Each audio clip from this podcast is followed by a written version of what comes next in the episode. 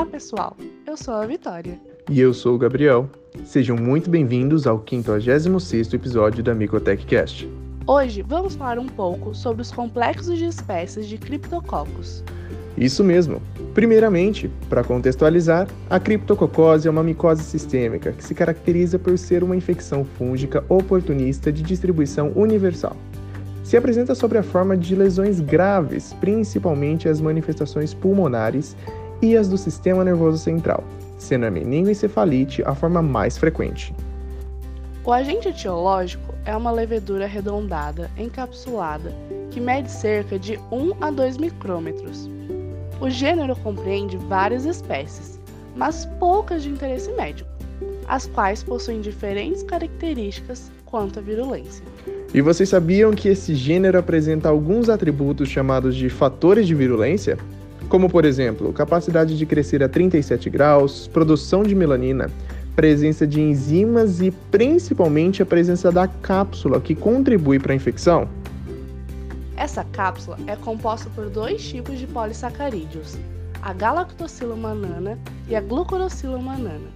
Assim, essa cápsula atua como uma barreira contra o sistema imune do hospedeiro, impedindo a fagocitose por ser pouco imunogênica. Certo. Vamos falar um pouco sobre essas espécies então? Os principais complexos de espécie mais associados a infecções em humanos são o complexo de espécies Cryptococcus neoformans, que abrange as variedades Grilby e Neoformans, e o complexo de espécies Cryptococcus gatti, que abrange a variedade Gatti. Além disso, esses complexos podem ser divididos em cinco sorotipos: A, B, C, D e AB. O teste CGB foi usado pela primeira vez para identificar espécies dos dois complexos. No entanto, a reação positiva de CGB não é suficiente para a sorotipagem. Exatamente. E por isso, nos últimos 30 anos, vimos um rápido desenvolvimento de métodos moleculares de tipagem de cepas para diferenciar espécies e cepas desse grupo. Esses estudos ajudaram a resolver os limites das espécies identificar híbridos, revelar diversidades genéticas locais e globais e fluxos gênicos, além de identificar mutações específicas acumuladas durante a microevolução de cepas em pacientes.